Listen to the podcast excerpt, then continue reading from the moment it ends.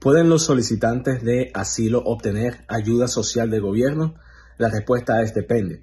Si usted ya fue otorgado el asilo, entonces usted tiene todo el derecho de recibir ayuda social.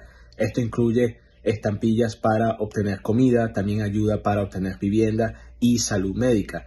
Ahora bien, para solicitantes de asilo, aunque no existe un beneficio federal para que los solicitantes de asilo obtengan ayuda social, estos beneficios dependen de cada estado, es decir, que aunque un estado pueda ofrecerlos, puede que otros estados no lo ofrezcan. Es importante que usted se comunique con la Agencia Estatal de Servicios Sociales en su estado para ver si usted como un solicitante de asilo puede obtener estos beneficios sociales. Si usted tiene preguntas sobre un caso de asilo o cualquier caso de inmigración, se puede comunicar con nosotros. Muchas gracias.